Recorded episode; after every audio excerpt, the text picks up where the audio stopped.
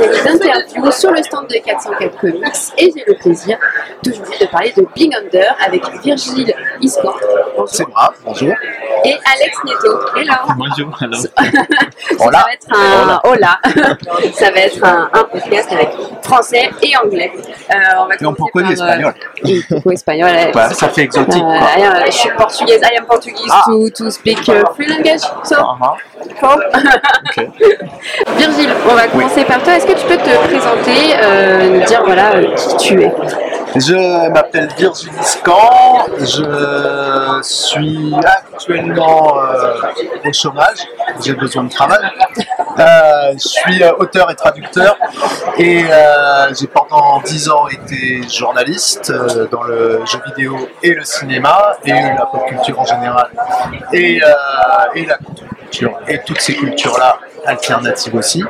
Et je vais faire vraiment le saut dans le temps. Et puis avant, j'ai vendu des comics pendant un moment. Et j'ai passé mes années 90 en boutique de comics. Et avant, euh, j'étais un enfant. So let's start, uh, Alex Neto. Uh, we have a presentation of you. Uh, who are Okay. you? Okay, so I'm Alex Nieto. I'm, um, from Spanish uh, drawer, and uh, I've been working in comics since like um, I don't know five years ago, more or less. I started with a crowdfunding uh, Okay. in Spain, and uh, and it was called uh, Beyond, it's, uh, with the Spaceman project. And, Okay. and then I started to have some offers from uh, from Spanish publishers and, and also American, and I started to do some things. St- a long time ago, I studied fine arts, but uh, I wanted to focus on comics. this, so uh, comics. yeah, that's Okay. why. And uh, why do you start your career? Uh, s- well, the first thing I did it was um, it was a crowdfunding uh, that was like a non-profit one Okay. uh, for the refugees in Syria. Uh, so and it was the same editor. It was Spaceman Project uh, in Spain. So I, for you know, it was luck. I they needed one more uh, artist to do a short story, and uh, and they asked me. Uh, so perfect, I did it. And the editor liked it, and he asked me if I could do uh, a bigger one uh, for the for the crowdfunding. So so I started with that, um, and it was good. It was it was okay. So now I'm, I can do it more. Et euh, pour toi, comment tu as commencé euh, à écrire euh, des comics? Moi, c'est un travail de longue haleine, puisqu'à la base, euh, quand j'étais ado, je me destinais au. Enfin, j'avais envie d'être un scénariste et réalisateur de mes propres films, pas spécialement scénariste pour les autres. Et euh, d'ailleurs, Big Under vient de, de là. Euh, on pourra peut-être revenir là-dessus euh, plus tard. J'ai euh, développé à cette époque euh, des films, des scénarios, etc., qui n'ont pas abouti ou que j'ai réalisé moi-même. Euh, je faisais aussi du fanzine à l'époque où je dessinais mes propres BD. Et, euh, et en fait, le côté écriture de scénario est complètement passé à l'as pendant très longtemps. Euh, le dernier scénario que j'ai écrit, ça devait être il y a 10 ans, 12 ans. Et euh, je suis passé complètement à autre chose. En tout cas, j'ai abandonné tout espoir de vendre un jour un scénario. Et puis, en fait, bah, l'histoire a voulu que on me propose d'en écrire un. Ça a été un peu dur le premier mois parce que je ne savais plus du tout comment on abordait le travail de scénariste. Et puis, en fait, à un moment, il y a toujours un déclic et puis c'est reparti très naturellement. Donc, ce scénario, voilà. Donc, j'ai pas beaucoup écrit à une époque, j'ai moins écrit de scénario à une époque et maintenant, bah, je me remets à écrire du scénario. Ok. Voilà. Euh, comment vous êtes retrouvés à travailler ensemble? Ça a été Nicolas, euh, notre éditeur, donc, Nicolas Beaujean. Voilà, Nicolas Beaujean de 404 Comics. Ouais. euh, qui en fait, quand donc, il m'a demandé de développer le scénario, donc je l'ai proposé, euh, m'a demandé quel genre de dessin je voyais pour, euh, pour illustrer cette histoire. Moi, je lui ai donné quelques références de dessinateurs Euh, Tu donc, avais des envies particulières voilà, sur il le y avait, style euh, il y avait euh, parmi ceux que j'avais cités, il y avait Tardy évidemment pour le côté parisien, mais aussi pour le côté Tardy qui doit être un des dessinateurs français que je respecte le plus, sinon le plus. Et euh, il y avait euh, David Aja que j'aime beaucoup aussi en ce moment. Euh, et euh, il y avait Joe Bamnak Mignola bien sûr parce que l'ambiance catacombe et, euh, et Lovecraftien, bon bah évidemment c'est une, c'est une évidence. Et, euh, et en fait euh, Nicolas m'a- sorti le portfolio quelques semaines plus tard d'Alex, qu'il avait rencontré en Italie, euh, à Côme, je crois. Ou en tout cas, il, avait trouvé son portfolio là-bas. Et en fait, euh, bah, c'était impeccable. euh, c'était un peu Love at First Sight, le coup de cœur, parce que il y avait ce côté Mignola, mais beaucoup moins euh, angulaire que Mignola, et qui me rappelait euh, Pendleton Ward avec l'Adventure Time. Donc euh, toute cette école-là, beaucoup plus fluide, que j'aime beaucoup, et qui marchait très très bien euh, sur ce style-là. Et, et donc voilà, ça s'est s'est fait comme ça. Hmm. He say you have uh, drawn like Mignola, so it's very cool. And Pendleton Ward. Ah, yeah. Um, so when you read the script, uh, what you, what you love uh, with uh, the story? Okay, so uh, yes, when I when I read the script, um, well, I really like Paris. So I've, I've been living there, and uh, it's something that really first at first uh, first mm, caught my attention because I you know drawing Paris uh, it's very um, it's very fun to do. And uh, what I really liked it was the the group of the girls with the with the boy. Like the the stories focus on their relationships and their relation with the with with also also the, the you know Sophie the, the, the main character that has a very um, complicated relationship with the father with the parents. Uh, it's because of the age, her age, and, uh, and it's it's a very it's a story really focused on the characters, and that's what I like because uh, and, and that is also uh, it's, it's Paris. You know, it's like there were a lot of things that, that were um, really um, I don't know fun to fun to draw, fun to read, and also uh, the catacombs because it's uh, it's it's something that I really didn't know. Uh, also, I, I live in Paris and I didn't uh, visit them and it was very stimulating to, to imagine that um, you know that um, really hidden part of the city. You don't make a visit uh, in Catacomb in Paris? No, no, Non, not parce qu'en fait, on, on voulait. Le problème, c'est que euh, le, le- le- le scénario, c'est enfin la BD s'est développée au début en 2020. Ok, d'accord. Donc il y avait la pandémie, Ah, donc c'était impossible Ah. de faire venir Alex à Paris et c'était impossible de visiter les catacombes qui ont Hmm. ouvert en août ou septembre, un truc comme ça. D'ailleurs, c'était génial de pouvoir les voir parce qu'il n'y avait pas de queue du tout, parce que personne ne savait que ça avait rouvert. C'était vraiment le bon moment pour les voir. Et mais bon, c'était pas possible de faire venir Hmm. Alex à ce moment-là, malheureusement. Yeah. So bad. Really bad. Euh, et justement, But tu parles, will, will. Yeah. Justement, tu parles des catacombes. Pourquoi les catacombes, ça te, ça te fascine C'est vrai que c'est pas souvent qu'on a une histoire déjà qui se situe à Paris. On en parlait hier avec Laurent pour. Euh, et d'autant plus avec les catacombes. euh, Alors il y a deux trucs. euh, Paris, bah, effectivement, euh, en fait on n'ose pas, mais euh, parce que euh, peut-être quand on est parisien, on est un peu complexé, et puis quand on n'est pas parisien, bah, on préfère parler d'autre chose, et on a bien raison d'ailleurs. Euh, parce que Paris n'est pas le centre du monde, bah, sauf quand on est parisien, comme moi. Et, euh, et, et donc bah, faire une histoire à Paris, moi, ça me semble être une évidence, parce que ça a toujours été quelque chose que j'ai voulu développer. Quand j'ai écrit, j'ai toujours écrit des choses qui se passaient à Paris, et c'était des trucs qui n'avaient rien à voir rien à faire à Paris, qui n'avait jamais été développé dans Paris, mais où il y avait forcément un esprit de la fiction parisienne, que ce soit de la très ancienne fiction feuilletonnante ou quoi, même jusqu'à des Pléchins aujourd'hui, ou à Sayas, qui est un réalisateur que je déteste, mais qui chope quelque chose de Paris que je trouve passionnant. Et euh, il y a donc une mythologie au-delà du fantastique et de l'imaginaire parisienne qui s'écrit euh, quelque part et qui est écrite quelque part. Et moi, je voulais, enfin, j'ai toujours voulu participer à cette mythologie parisienne. Et les catacombes, en fait, quand j'ai commencé en, donc en 2000 à penser à ce scénario, j'avais écrit un- une adaptation d'une BD qui s'appelle Ténébrax de Loeb et Pichard, un vieux truc qui était paru dans Pilote et euh, Métal Hurlant. Euh, qui est un truc que j'adore, euh, et qui se passait dans, les dans le métro. Pas les catacombes, mais enfin avec des visions de souterrains et de sous-Paris qui étaient, pas- qui complètement cauchemardesques. Et, euh, et en fait, quand j'ai voulu, après Ténébrax, je me suis- dit, bah, il y a un truc à faire autour des catacombes. Et en fait, à l'époque, en 2000, et encore en fait aujourd'hui, c'est complètement fou, mais c'est un matériau qui a été extrêmement peu exploité par rapport à l'importance imaginaire que ça suscite chez plein de gens. Euh, et c'était complètement fou. Et donc, quand à la base, je, je- mon intérêt c'était de faire une espèce de Ghostbusters à la française avec l'inspection générale des carrières, et donc le service qui s'occupe des, euh, des carrières et des catacombes, qui est un truc qui existe. Euh, Oui, ça existe vraiment. Ouais. Euh, dans la même période qui est créée euh, dans les années 60. Là- Là-dessus, euh, 1700. sur voilà, ça, Ouais, la, création qui est 1770. décrite dans la BD et la Ouais. véritable création de l'inspection générale des carrières sur le même truc, la rue d'enfer qui s'est effondrée à cause des carrières fragilisées.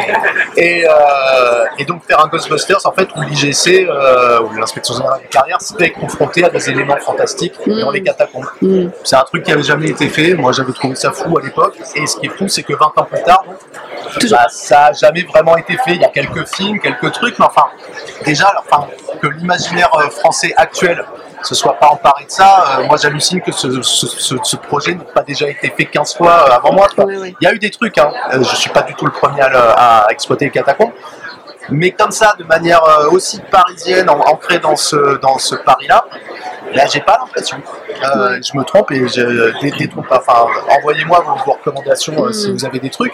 Mais je sais que voilà, il y a eu un film américain, il y a eu une espèce de manga à la française, pas que j'ai pas trouvé extraordinaire quand, quand je l'ai feuilleté. Il n'y a pas un truc qui correspondait à ce que je voulais voir là-dessus. quoi. Mm. Et euh, bon, voilà. Mm. Uh, about your work on the draw, uh, you work about uh, di- digital and traditional. In this one, I, I did it uh, digital. Uh, why? yeah. Why this one? And- Well, well it, it depends uh, of the of the story, the, the look that I want to give. Uh, in this one, I wanted to look like like clean line and and I imagine like flat colors and all that. So uh, with the ink, I try. I tend to be more messy, and I like it for some stuff, but. I don't know. I just this one I, I imagine it like digital and Like- more cleaner like with clean line and and really big black um, shapes, you know. Yeah. So that's Ok. Euh, on revient sur l'histoire. Euh, Khan, et on, on a un groupe de filles. Euh, on a un Alors là, de, vous de- vous trompez, Alexandra. groupe- Ce des sont des personnes. de jeux de- Oui, Euh, Je parce que Un j'ai groupe de lu votre petit article. Euh, merci beaucoup d'ailleurs. Et vous parlez d'un groupe de filles, mais s'il fallait les genrer, il y a un garçon dans ce groupe. oui. Voilà. C'est vrai, c'est vrai, c'est un groupe de personnes, mais justement, c'était important de, de parler de cette représentativité. Euh, tout à fait. Euh, je voulais le faire de manière pas grossière, ils n'ont aucune revendication. Et d'ailleurs, euh, chacun, enfin, de C'est ces personnages dans ma en tête, fait. Euh, là, je m'en parle là, mais Voilà, tout à fait. Chacun ce genre. Il n'y a, y aucune, aucun personnage qui serait, qui s'identifierait comme non genré dans ce groupe. Euh, c'est des histoires qu'on aurait pu développer autour, on n'a pas la place de développer. Et euh, mais moi, en tant qu'auteur, je voulais euh, pas les traiter comme ou des filles ou des garçons. Et il y a un truc qui m'a fait hyper plaisir quand les premiers dessins sont arrivés et, et on peut se tutoyer. Tu as fait cette erreur, n'était pas la, première parce que aussi il y a quelqu'un qui nous a demandé une dédicace et c'était génial. Et à la sortie du bouquin, c'était top aussi. Enfin, à la sortie de, pardon, du premier dessin, où il y a quelqu'un qui a pris Sonia pour un garçon. Super. Et là, il y a quelqu'un qui est venu demander une dédicace et qui nous a dit bah, Je voudrais la fille en montrant Kim, qui est le garçon de mon. Encore une fois, soient par les personnes dans ma tête, moi je les identifie. Et encore une fois, eux aussi s'identifient. Euh, ils savent qui ils sont, ils savent où ils sont. Euh, je dis pas que les personnes de genre, ils savent pas où elles sont, mais en tout cas, eux se genre. Ils, ils- ils sont, euh, ils ont leur identité. Et, euh, mais nous, en tant que lecteurs, si on se trompe, on s'en fout un peu. C'est pas très grave. Il n'y a, pas- il y a pas cette revendication dans l'écriture du personnage. Mm. Et, euh, et je trouve ça chouette qu'on puisse prendre Sonia pour un garçon, qu'on puisse prendre Kim pour une fille, machin, etc. Et, euh, et Dez, qui est peut-être euh, la, la- la plus euh, aussi, enfin, qui est aussi non identifiable que, que, que Kim, pardon. Euh, bah, c'est, enfin, je trouve ça chouette qu'on soit dans ce flou parce qu'on s'en fout. Complètement. Voilà. Après, il y a aussi l'idée, euh, on en parlait aussi avec Laurent Casselli sur Monde 2, c'est que on- on- dans des histoires comme ça, c'est un jeune groupe Mhm. euh, pour des histoires qui sont un peu terrifiantes. Quoi. Pourquoi pour L'idée serait plus de choisir aussi des- un groupe d'adultes. Ouais, bah, d'ailleurs, comme je, je te disais, à la base, c'est comme Ghostbusters, c'est les Ouais. adultes qui, se, qui sont le plus confrontés au truc. Là, l'inspection générale des carrières est passée au second plan. Je trouvais ça chouette, on, en a parlé un peu avec Nico, est-ce qu'il fallait les laisser ou pas? Moi, je trouvais ça important pour deux raisons. D'abord, parce que c'était quand même le pilier de mon, de mon histoire à la base, je voulais les garder, et je trouvais ça hyper intéressant de, de faire découvrir que ce truc existait, que l'inspection générale des carrières existe. Et euh, ça permet aussi justement d'aller raconter un peu autre chose que des histoires d'ados. Quand on voit le personnage qui s'appelle Antoine, qui a deux trois scènes seulement avec euh, Mm. sa, sa copine, euh, c'est des trucs actuels et qui sont des trucs un peu plus adultes que les, euh, les simples tergiversations d'adolescents qui vont partir à l'aventure. Et, et ça, je trouvais ça intéressant. Mais le fait que ce soit les ados qui aient peur de rien, là-dessus, on est vraiment dans une, dans une tradition de Goonies, de Club des 5, de Scooby-Doo, Mm. de gamins qui vont partir vraiment billes en tête dans Oui, une oui. aventure qui peut s'avérer complètement bah, en fait, ils pourraient mourir, ils s'en Mm. foutent. Mm. Tu vois, ils y vont comme si de rien n'existait pas. C'est juste que euh, bah, il y a un moment, euh, Sonia qui a une, euh, son grand monologue pour stimuler tout le monde et qui dit ouais, on s'en fout, on crèvera peut-être de rien, et il faut y aller. C'est peut-être le seul moment aujourd'hui dans ce monde où on va tous crever dans 10 ans. Ouais, c'est ça, il Euh, très téméraire, hein, très, très ouais, téméraire. bah faut y aller quoi. Je veux dire, c'est le seul Mm. moment où on va peut-être pouvoir vivre un truc avant de mourir quoi. Donc euh, Mm. et, euh, et parce qu'il y a une insouciance, il fallait qu'il y ait cette insouciance. Et je ne l'ai pas forcément calculé, mais elle me semble naturelle chez ces personnages. Pareil, encore une fois, parce qu'ils sont dans cette tradition de personnages euh, insouciants que hey, c'est l'aventure et il n'y a rien de mieux que l'aventure. Et puis c'est pas grave si on meurt. Qui est lié à cet élan de jeunesse. Mm. Et, euh, et ça finira peut-être mal, mais, euh, mais ils y seront allés. Um, so we talk about uh, communication now. Uh, you are a social network, and uh, Yeah. you work about uh, your communication. I uh, well, I am. I have a few uh, like Instagram and Facebook and all, and I I really use it just for work. I, I that's that's and, and basically that's where all my work has come from because uh, I I haven't been like in this kind of uh, festival showing my work and uh, it, it has it has been just uh, you know putting uh, stuff there and and editors have uh, have uh, asked, and uh, I really I, I think they're very useful. Like I mean, for for drawers are Mm. now now it's, it's it's much easier than you know. maybe it's also a connection with the drawers. Yes, sure. Mm. Because uh, and, and it gives you a lot of inputs, like uh, when you see the work of other artists and you see really.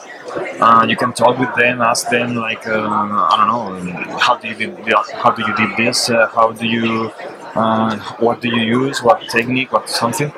And it's very, it's really, um, it's really, it's a really powerful tool. And also to put in contact uh, like drawers and writers and editors, publishers. Uh, it's really, I mean, it's it's it's a, a really useful tool. Um, I don't know. Hum, Et toi, Virgile, est-ce que tu es sur les réseaux? Est-ce que tu travailles ta communication en tant que. Euh, je suis sur les réseaux, mais je travaille pas du tout, ou alors très très mal euh, ma communication. J'ai un compte Instagram sur lequel je publie des dessins et des trucs idiots, euh, mais qui ne sont pas du tout à vocation euh, de, de communication. Je m'en sers un peu comme un journal, euh, voilà, où je publie des dessins. Pour le J'ai plaisir, un quoi. Facebook, voilà, exactement. J'ai un Facebook où je raconte beaucoup trop de conneries pour que ça puisse servir de, euh, d'outil de communication.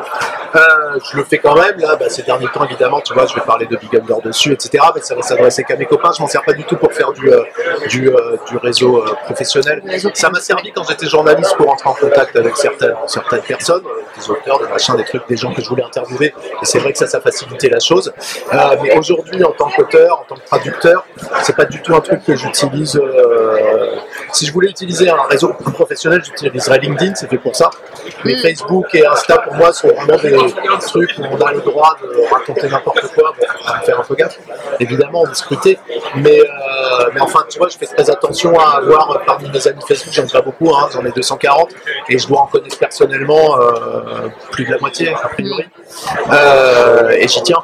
Les gens, les gens qui, sont des copains. Facebook sont des copains, pas forcément des gens que je vois tout le temps, mais c'est des gens on se connaît. quoi. Mm. Ils savent, euh, ils savent qui je suis. Je sais, je les ai déjà rencontrés une fois dans ma vie, euh, Mm. au moins. Ok. Voilà. Et quelle est ta vision de la communication en général sur le, le comics? Parce que ça a beaucoup évolué avec Twitch, euh, avec euh, les lives Instagram. euh, Alors, je suis pas du tout euh, au courant de tous les trucs qui se font en France. Il y a un, un gros problème, euh, ça, bon, bah, ma femme, mes amis vous le diront. Je suis anti-français au possible. Et, euh, et tu Et- fais une histoire sur. hein, et tu fais une histoire de comics Ah, à je, je Paris. suis pas anti-Paris. Euh, si, je suis anti-Paris, comme, Paris en euh, comme, comme tu pourras le voir dans la BD. Non, non, quand je dis anti-français, c'est qu'en fait, je ne me tiens pas du tout au courant de ce qui se fait en France sur ce genre de truc. Moi, mes sources d'information sont hyper américaines.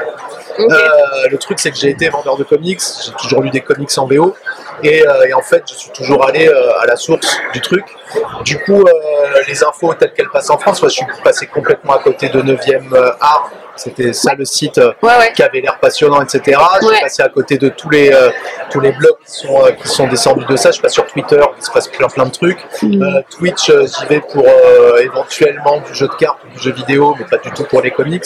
Et je suis pas de youtubeur en particulier, mais ça c'est en général. Je suis pas de cette génération. Enfin, j'aurais pu m'adapter et essayer de trouver des trucs, mais en fait je suis quelqu'un de radio. J'écoute la radio. Euh, c'est mon moyen, mon seul moyen d'ailleurs de, moi, de me tenir au courant de, de- des infos, etc. À part moi qui vais en librairie euh, et tout. Mais voilà, je suis quelqu'un de radio et, euh, et du coup, en fait, euh, je préfère mille fois la radio. Je n'arrive pas à voir YouTube sans l'image.